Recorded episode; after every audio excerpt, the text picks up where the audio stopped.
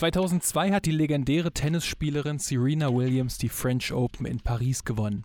Hier in ihrem Erstrundenmatch gegen Martina Sucher trägt Serena Williams ein grünes Oberteil, eine rote Hose und gelbe Stutzen. Vier Tage vor dem Start der Fußball-Weltmeisterschaft wollte sie so ihre Unterstützung für die kamerunische Nationalmannschaft ausdrücken. Kamerun ist damals unter Trainer Winfried Schäfer die wohl beste afrikanische Mannschaft. Doch so ganz auf Fußball konzentrieren war damals nicht immer möglich, denn zwischen dem kamerunischen Fußballverband und dem Fußballweltverband FIFA gibt es damals Streit. Und im Mittelpunkt stehen die Trikots und die Frage, sind die erlaubt oder nicht? Ein Streit, der sich über mehrere Jahre ziehen sollte und bei dem Kamerun nicht klein beigab. Das hier ist die Geschichte davon. Yeah Fußball, der Podcast mit Daniel Kultau.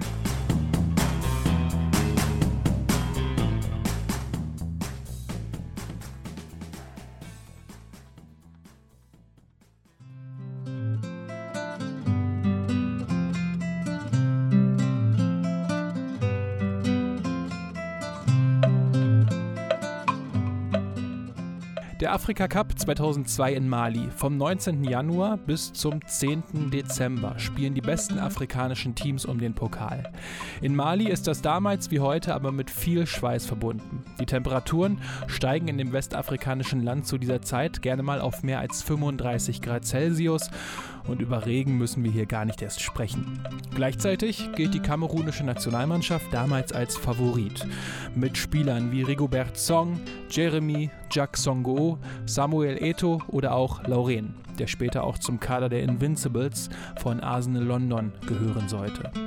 Außerdem gewann Kamerun auch den Afrika Cup 2000 und war damit der aktuelle Titelverteidiger.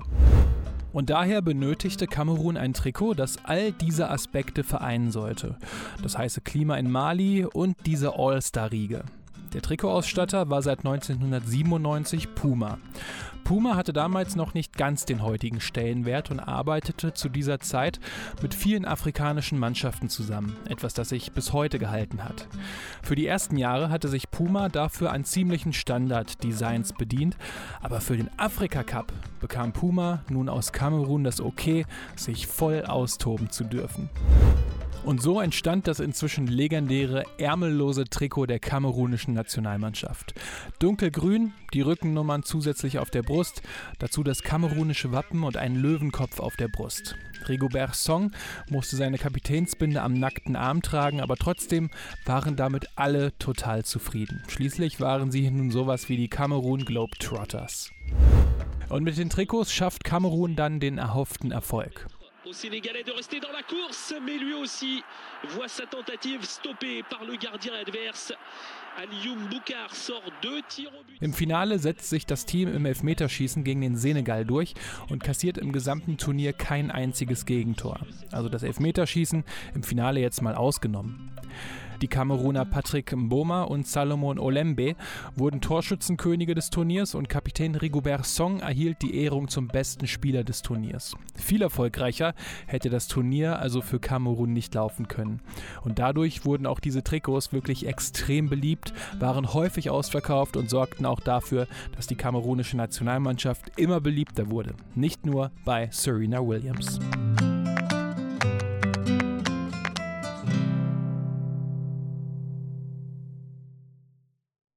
Viel besser hätte für Kamerun einige Monate zuvor auch die Qualifikation für die Fußballweltmeisterschaft 2002 in Südkorea und Japan nicht laufen können. Das Team gewann seine Qualifikationsgruppe souverän mit sechs Punkten Vorsprung und löste damit das WM-Ticket. Und mit dem Afrika-Cup-Titel und den vielen tollen Spielern im Rücken war Kamerun für die WM 2002 auch sowas wie ein möglicher Geheimfavorit. Die Kameruner wollten natürlich auch bei der WM mit ihren ärmellosen Trikots auflaufen, doch da hat die FIFA etwas dagegen. Der damalige FIFA-Sprecher Keith Cooper sagte, das sind keine Trikots, das sind Westen und damit dürfe Kamerun nicht an der WM teilnehmen. Bei den Kamerunern sorgte das natürlich für Ärger und der Ausstatter Puma musste nun kreativ werden. Die Lösung?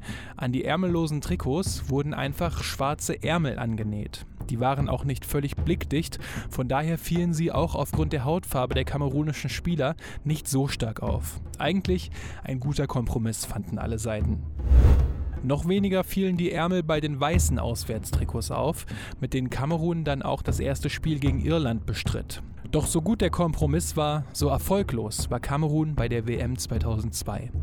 Gegen Irland gab es ein 1:1 gegen Saudi-Arabien einen knappen 1:0 Sieg und dann im entscheidenden letzten Gruppenspiel eine 0:2 Niederlage gegen Deutschland.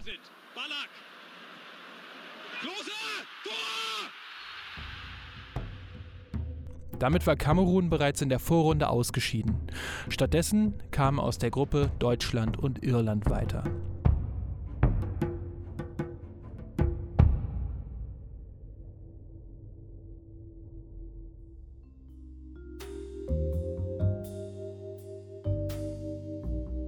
Damit hätte die Geschichte der Trikots von Kamerun und dem Streit zwischen ihnen, Puma und der FIFA auch enden können. Aber eigentlich fängt er jetzt erst so richtig an.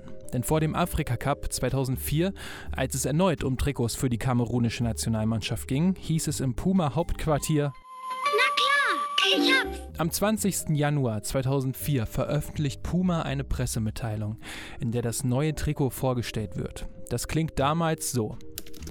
Die Nationalmannschaft Kameruns wird bei ihrem ersten Gruppenspiel der Afrikameisterschaften 2004 gegen Algerien am 25. Januar in Sousse, in Klammern in Tunesien, in einem neuen revolutionären Einteiler von Puma mit dem Namen Unikit auflaufen.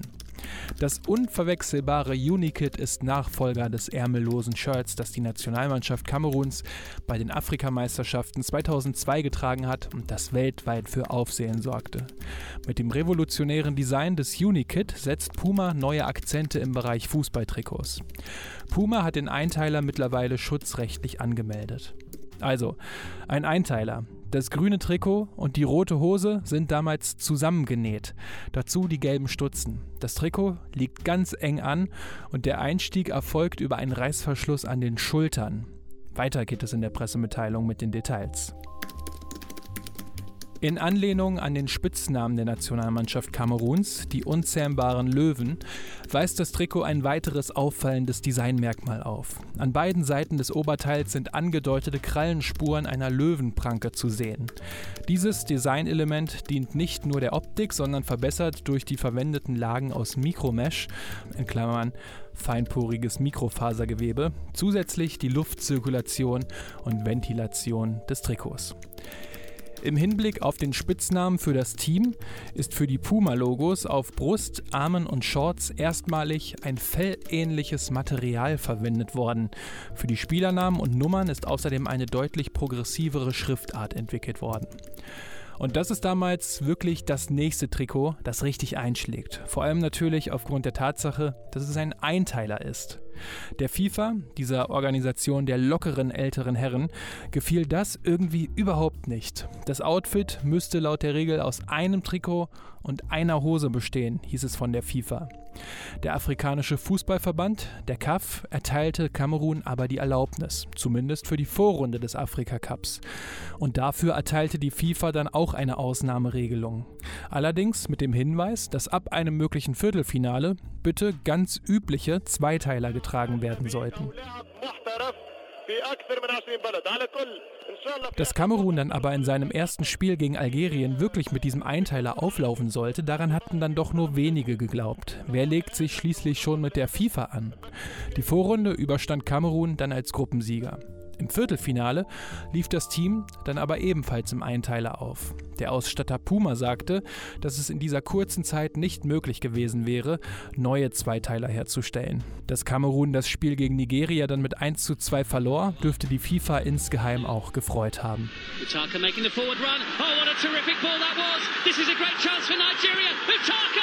Oh yes, Nigeria in front. John Utaka kept a cool head. Trotzdem ließ es sich die FIFA um ihren Präsidenten Sepp Blatter nicht nehmen, nochmal aktiv zu werden. Sie sprach Strafen gegen Kamerun aus und die waren wirklich drakonisch. Erstmal eine Geldstrafe in Höhe von rund 130.000 Euro. Die übernahm später Puma. Die zweite Strafe war deutlich härter. Sechs Punkte Abzug für die anstehende Qualifikation für die WM 2006 in Deutschland. Die Qualifikation sah damals so aus, dass sechs Mannschaften in den Gruppen gegeneinander spielten. Nur die Gruppenersten sollten sich dann für die WM 2006 qualifizieren. Mit sechs Punkten Rückstand wäre das für Kamerun also nicht unmöglich, aber schon ein richtig dickes Handicap gewesen. Darum gab es auch heftige Kritik aus der ganzen Welt.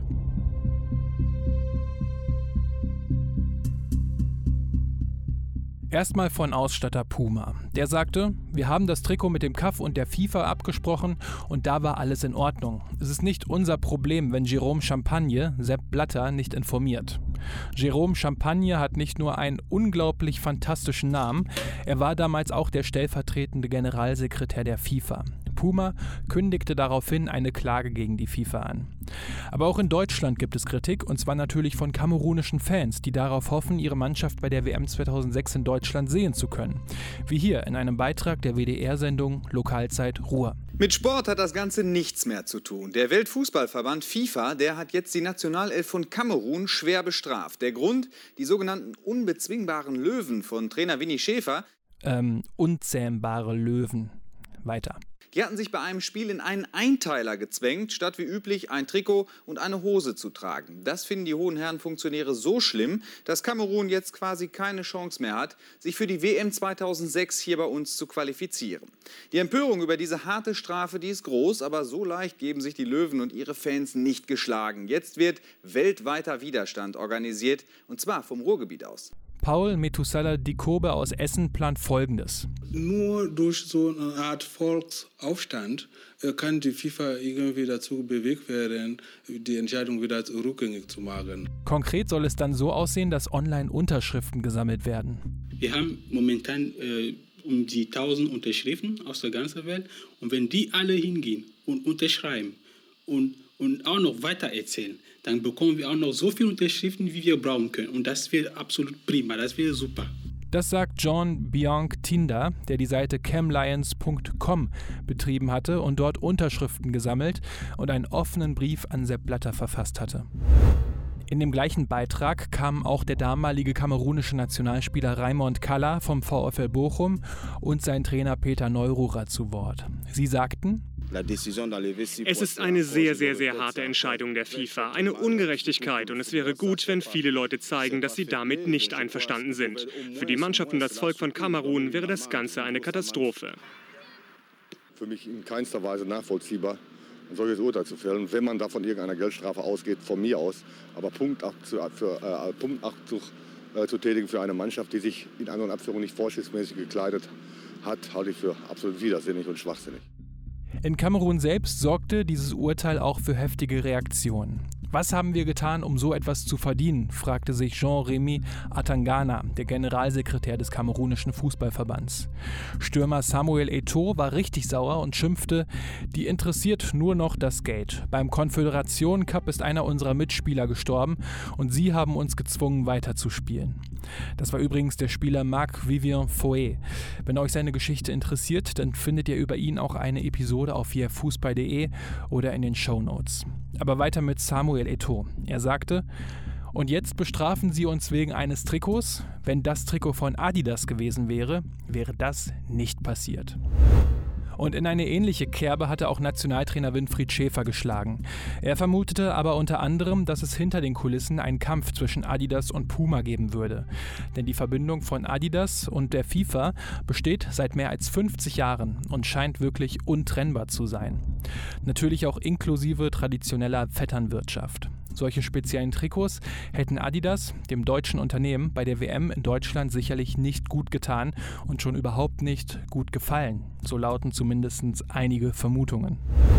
In Kamerun gab es damals aber auch andere Töne. Der kamerunische Fußballverband stand damals kurz vor den Neuwahlen und die Opposition machte den Präsidenten Mohamed Iya für dieses Fiasko verantwortlich. Herausforderer Vincent Onana sagte beispielsweise, Kamerun ist zum Versuchslaboratorium für Sportkleidung mit zweifelhaftem Geschmack geworden.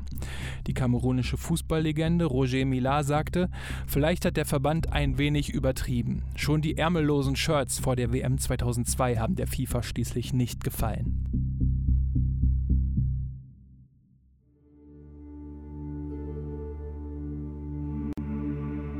Die Entscheidung sollte dann beim 54. ordentlichen FIFA-Kongress in Paris fallen. Dazu hatte der CAF im Vorfeld einen Gnadengesuch an Präsident Sepp Blatter gerichtet, also an den Mann, der die Strafe zuvor ausgesprochen und immer wieder verteidigt hatte.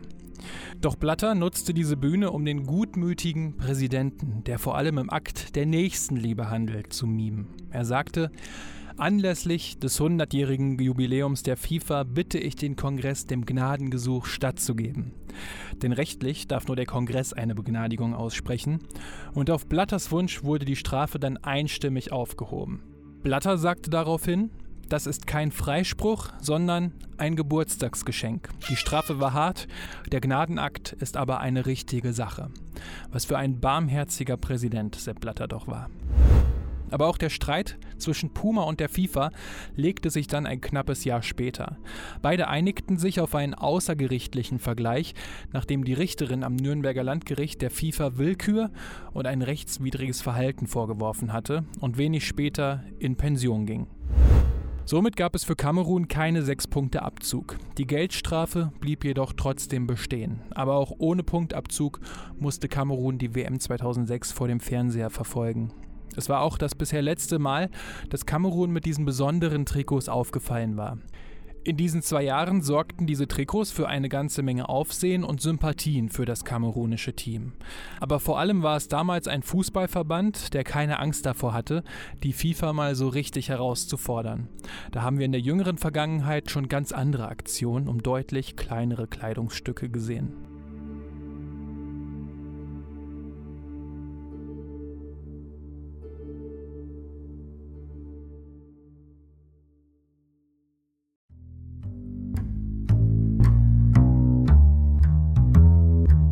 So, das war die Episode rund um die legendären Trikots der kamerunischen Nationalmannschaft zwischen 2002 und 2004. Wer übrigens diese Trikots heute bekommen möchte, muss ein bisschen tiefer in die Tasche greifen. Das 2004er habe ich für 500 Euro gefunden. Das ist so als Einteiler eigentlich auch gar nicht in den Verkauf gegangen. Keine Ahnung, wo diese Person dieses Trikot her hatte. Das 2002er ist dagegen schon für rund 50 Euro erhältlich ähm, und sieht auch heute noch super cool aus. Ich habe einen Mannschaftskollegen, der das ab und zu mal trägt. Das ist halt sehr, sehr ein sehr cooles Trikot tatsächlich. Aber wie sieht das denn bei euch aus? Welches der beiden Trikots gefällt euch besser und wie sieht es generell aus? Steht ihr auf solche besonderen Trikots oder eher nicht? Schreibt es mir doch gerne mal in die Kommis. Die ganzen Daten findet ihr in den Show Notes oder auch direkt auf yeahfußball.de. Da findet ihr übrigens auch die Links zur Patreon- und PayPal-Kampagne, falls ihr den Ihr Fußball-Podcast finanziell unterstützen wollt. Da freue ich mich über alle, die das machen. Ansonsten helft ihr dem Podcast natürlich auch, wenn ihr ihn auf euren Podcatchern abonniert und gut gut bewertet. Ich habe gesehen, das haben eine ganze Menge gemacht und das ist super cool von euch, denn es ist wichtig für den Algorithmus. Also vielen lieben Dank dafür. So, das war's dann von mir. Danke, dass ihr zugehört habt. Macht's gut und bis zur nächsten Episode.